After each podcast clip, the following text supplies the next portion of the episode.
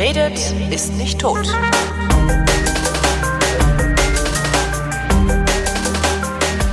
Willkommen zum Geschichtsunterricht einer Koproduktion von Vrindt und DLF Nova und aus Köln zugeschaltet Matthias von Hellfeld. Hallo Matthias.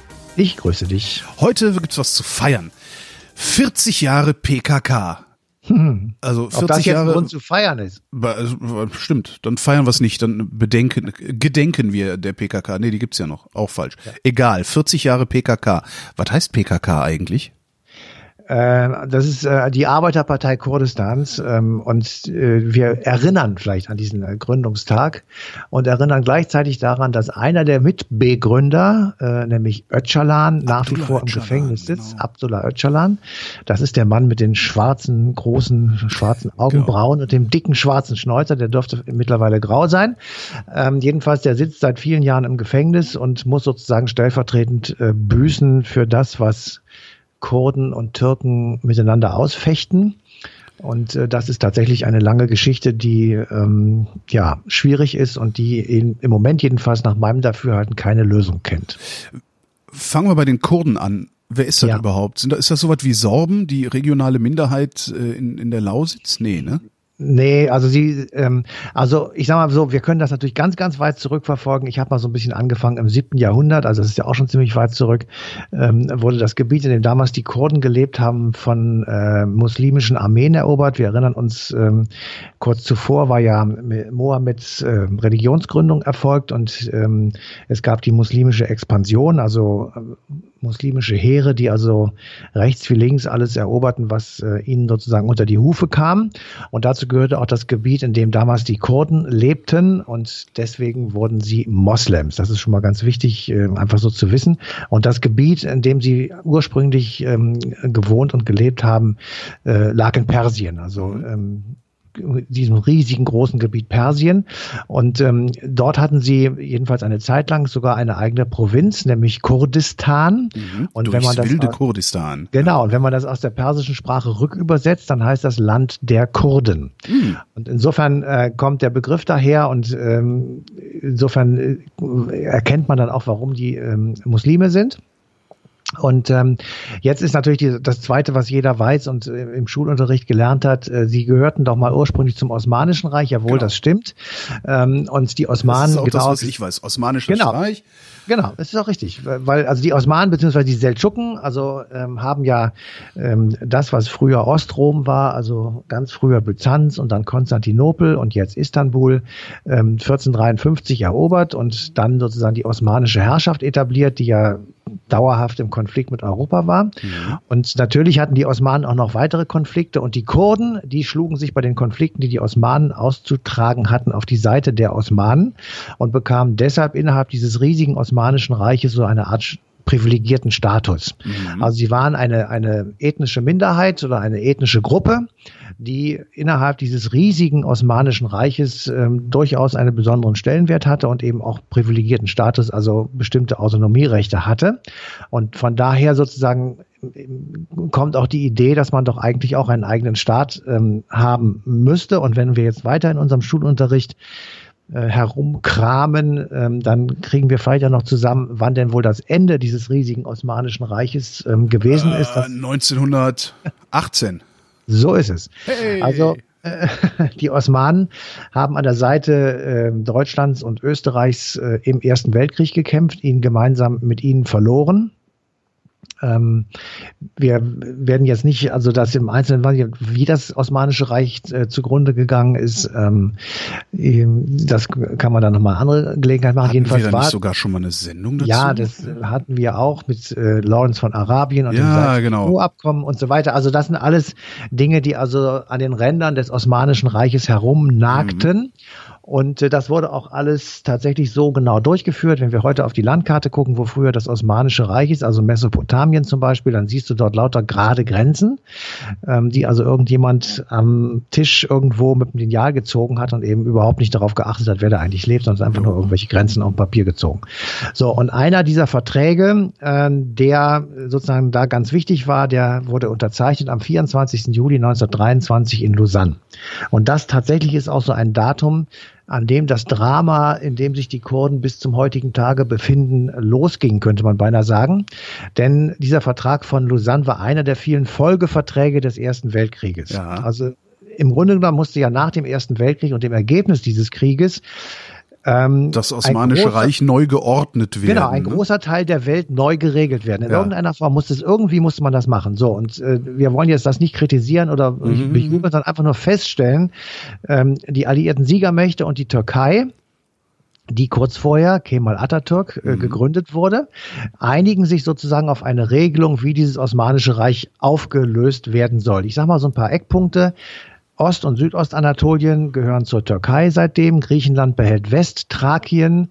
Das ist ganz im Norden, so Richtung Mazedonien äh, Griechenlands. Italien muss aus Antalya raus, aber ähm, erkennt oder die Türkei erkennt gleichzeitig die Hoheit über äh, eine Inselgruppe in der östlichen Ägäis an und über Libyen. Mhm. So, insofern ähm, äh, war sozusagen das zunächst einmal so geografisch. Moment, Libyen hat mal zu Italien gehört? Ja, ja, äh, eine ganze Zeit lang, also bis äh, lang auch Mussolini hat dann noch äh, Kriege geführt und mhm. nach dem Zweiten Weltkrieg ist das dann beendet worden. Aber jedenfalls zu der Zeit ähm, erkannte die Türkei, die junge Türkei an, dass also Italien äh, über Libyen herrschte und damit wurde sozusagen gleichzeitig natürlich auch ein gewaltiger Bevölkerungsaustausch ähm, beschlossen sozusagen, mhm. weil natürlich die Menschen dann äh, hin und her gingen, je nachdem in welchem Bereich sie dann leben wollten und ähm, es ist also, ich sag mal so, relativ viel geregelt worden. Ähm, jetzt, wir gehen jetzt nicht auf die Details ein, ob das alles gerecht war oder nicht. Das wird es vermutlich nicht gewesen sein, aber ist es, es nie, ist jedenfalls, aber, ja. es ist jedenfalls, genau, es ist jedenfalls so geregelt worden. Und eine Gruppe, und da sind wir jetzt wieder bei unserem Thema, wird in diesem Vertrag von Lausanne sozusagen gar nicht äh, beachtet. Man hätte ja auch sagen können, und jetzt machen wir noch ein kleines Kurdistan irgendwo, da leben gab dann die Kurden. Ist das nicht sogar, also gab es nicht, ich habe irgendwie dunkel in Erinnerung, dass es dann nach dem Osmanischen Reich hat, haben sich die sowieso so ein bisschen selbst arrangiert und so, und da gab es tatsächlich auch ein Kurdistan. Nein. Und das ist dann ja. in diesem Vertrag von Lausanne vergessen worden. Nein, es gab natürlich, es gibt es ja auch heute noch, aber äh, nicht als eigener Staat. Also ah. es gibt als, es, es war so eine Art Autonomiegebiet oder eine eine Region, in dem okay. halt viele, in der halt viele Kurden lebten. Aber in dem Vertrag von Lausanne und der ist ja völkerrechtlich bindend und wichtig, werden die Kurden aufgeteilt, nämlich auf vier Staaten: Iran, Irak, Türkei und Syrien. Ja. So, jetzt sind diese Kurden aufgeteilt auf vier Staaten, von denen drei im Grunde genommen Kopfgeburten ähm, oder ganz junge Staaten nach diesem Ersten Weltkrieg waren. Also der Iran, den gibt es natürlich schon lange, Irak, Türkei gerade gegründet und Syrien. Irak und Syrien sind tatsächlich äh, Kopfgeburten europäischer Kolonialmächte. Ja. Die haben einfach gesagt, da machen wir jetzt Syrien hin und da kommt der Irak hin. So, und in diesen vier Staaten, Iran, Irak, Türkei ähm, und Syrien, stellten die Kurden ethnische Minderheiten dar, die mhm. sich mit der Mehrheitsbevölkerung nicht verstanden, beziehungsweise sie nicht in diese Mehrheitsbevölkerung integriert waren. So, und Außerdem waren diese Staaten alle jung. Das heißt, die hatten alle die Probleme, die man hat, wenn man gerade einen Staat gründet. Also es musste im Grunde genommen neu organisiert werden. Und dann hast du, dann hast du sowieso eine Neuorganisation des Staates und dann wohnen in diesem Staat Leute, die eigentlich gar nicht so zum Staat dazugehören wollen. Und dann kommt noch dazu, dass Syrien, ja, abhängig war von Frankreich. Frankreich hatte ein Völkerbundsmandat in Syrien. Irak war abhängig von Großbritannien ebenfalls im Auftrag und mit Mandat des Völkerbundes, ja. Und die Türkei hatte riesigen Stress die ganze Zeit über mit Griechenland, ja, weil nämlich auch Griechenland ähm, durchaus Interesse hatte, Teile dieses äh, osmanischen Volk äh, Reiches sozusagen für sich zu. Also es ist, du siehst, sie sind wirklich unter extrem schwierige ähm, Verhältnisse geraten. Jetzt noch am schwierigsten ist es ja, weil es da immer noch am schwierigsten ist, ist in der Türkei. Mhm. Und Kemal Atatürk, erster Präsident der Republik Türkei oder der türkischen Republik, hat weder die Eigenständigkeit der Kurden anerkannt, noch deren Sprache.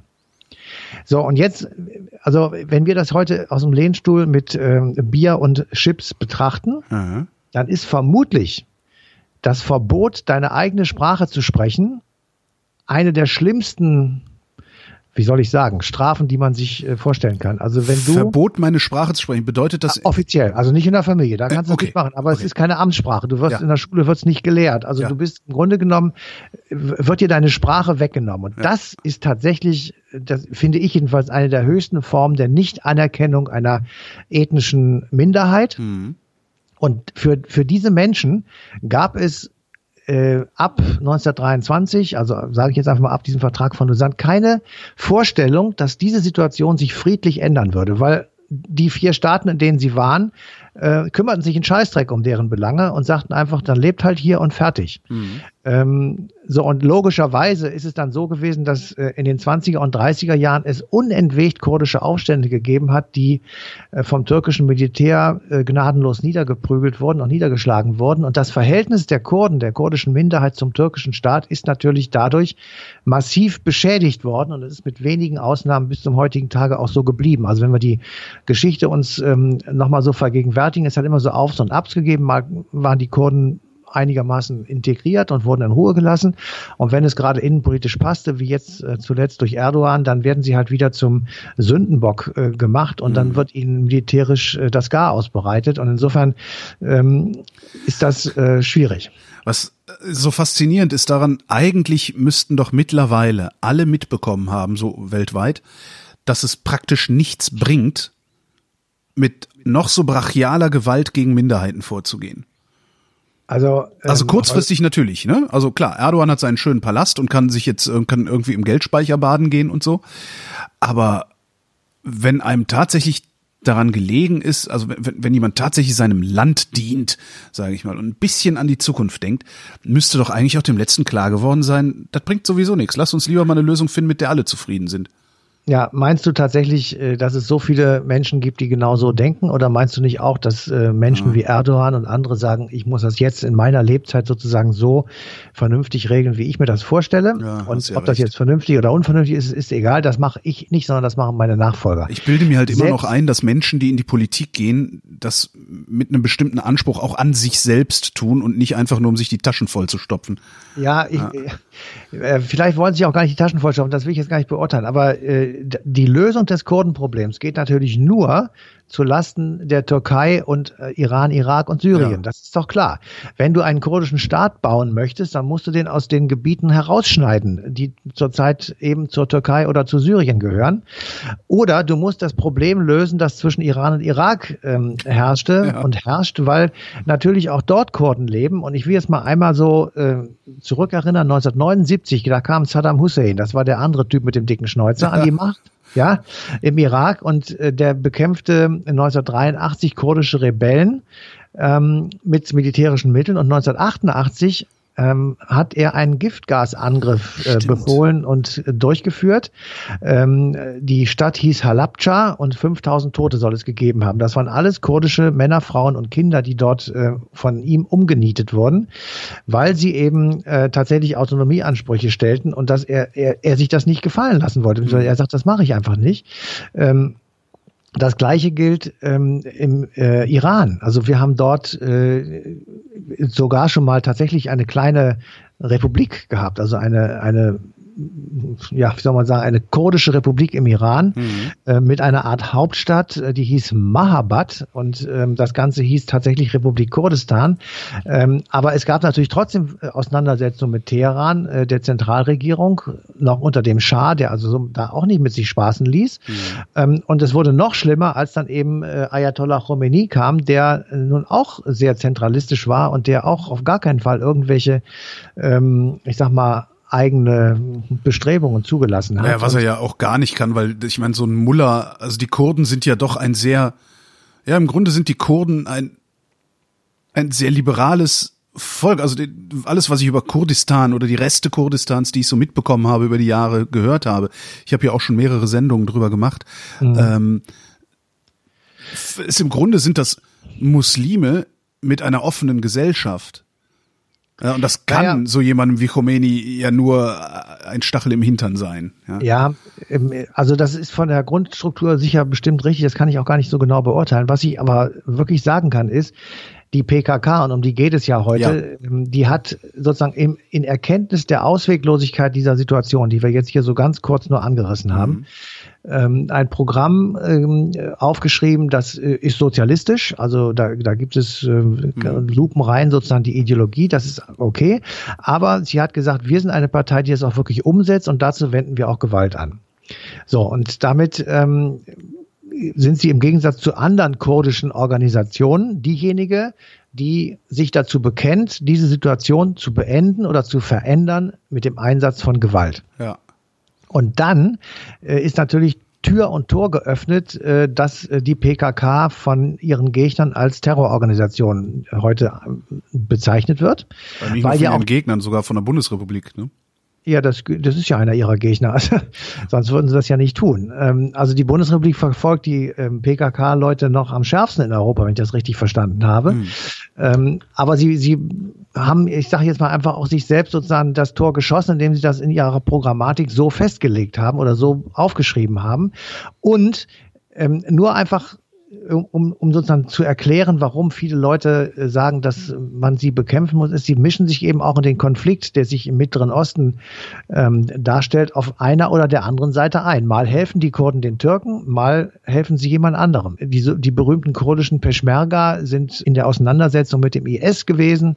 Ähm, Peschmerga habe ich mal nachgeschaut, was das übersetzt heißt, nämlich die dem Tod ins Auge sehenden. Ja, so, die Armee.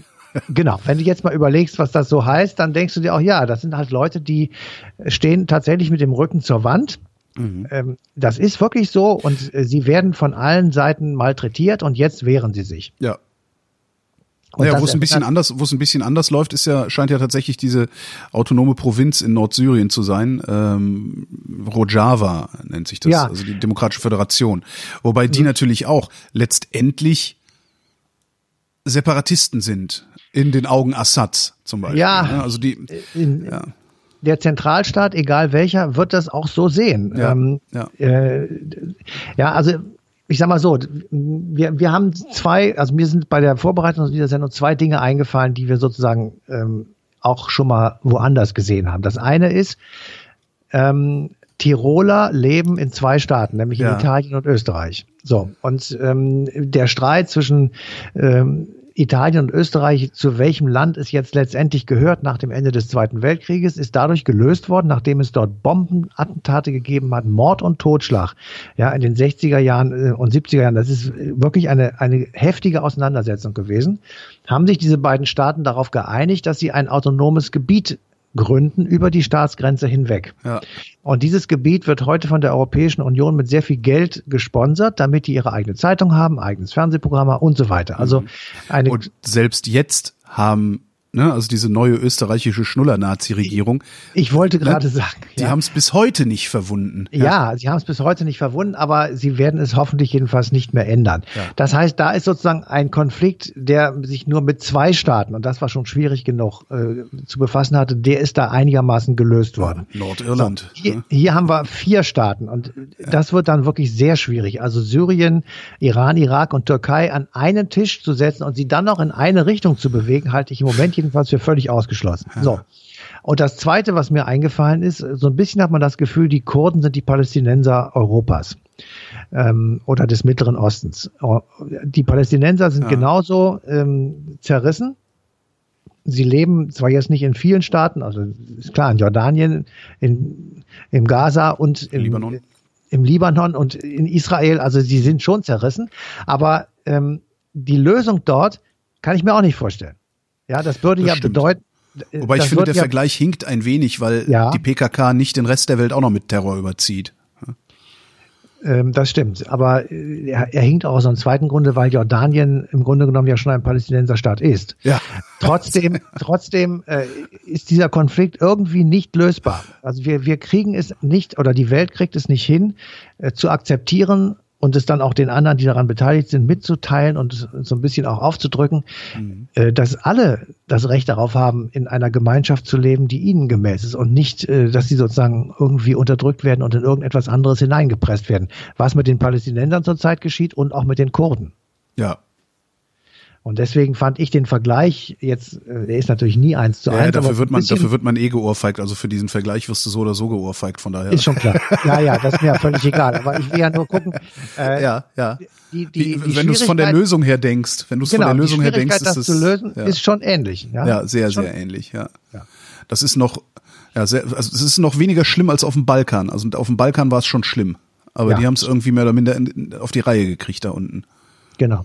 Wobei, letztendlich hat es der Balkan auch äh, so auf die Reihe gekriegt, dass er sich in größere Gebilde wiederum eingegliedert hat, ne? In irgendwelche internationalen naja. Verträge, EU und, und, und sonst irgendwie was. Ja, ja, das ist das Ziel, dass sie da irgendwann ja. hinkommen und dann sozusagen durch diese gemeinsame Klammer wirklich Frieden äh, sozusagen aufoktroyiert bekommen. Aber im Grunde genommen äh, ist äh, die, ähm, der Balkan dadurch befriedigt worden, dass er restrukturiert wurde. Wenn ja. du die, die Karte vom Anfang des 20. Jahrhunderts ansiehst, dann siehst du ungefähr jedenfalls wieder die Staaten, die es heute auch gibt. Und insofern ähm, selbst kleine und große, also Bosnien-Herzegowina oder so und Serbien sind natürlich mhm. von der von der Größe her ganz äh, völlig unterschiedlich.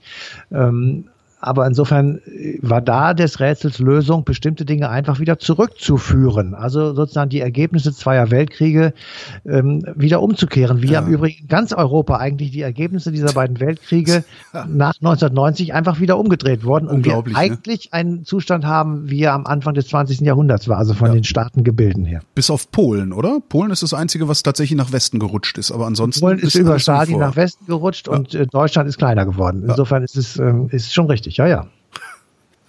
Ja, vielleicht wäre das die Lösung, es auf irgendeinen Zustand zurückzuversetzen. Aber dann verschwindet Israel, das geht auch nicht. Das geht überhaupt nicht, nein. Tja. Also das Problem ist tatsächlich nach dem Ersten Weltkrieg und deswegen ist das wirklich eine Katastrophe und eine Urkatastrophe nicht nur des 20., sondern wahrscheinlich auch des 21. Jahrhunderts. Ähm, die Folgen sind tatsächlich ähm, unübersehbar langwierig und äh, das gilt eher für den Nahen und Mittleren Osten, mhm. also für das Ende des Osmanischen Reiches, für die Folgen, die daraus entstanden sind, als für Europa. Da ist es mittlerweile so ein bisschen wieder in, ich sag mal, äh, im Moment jedenfalls noch erträglichen Bahnen und, und friedlichen Bahnen. Aber mhm. das Problem Nah- und Mittlerer Osten, wenn wir das lösen wollten oder die Politik, da müssten ja, äh, da müsste ja das Kurdenproblem genauso gelöst werden wie das Palästinenserproblem. Und das geht nur auf Kosten von Staaten, die es jetzt schon gibt. Und das wird extrem schwierig. Matthias von Hellfeld, vielen Dank. Bitteschön. Und äh, danke für die Aufmerksamkeit an euch und der Verweis auf den 26. November 2018. Da gibt's die passende Ausgabe Eine Stunde History auf DLF Nova.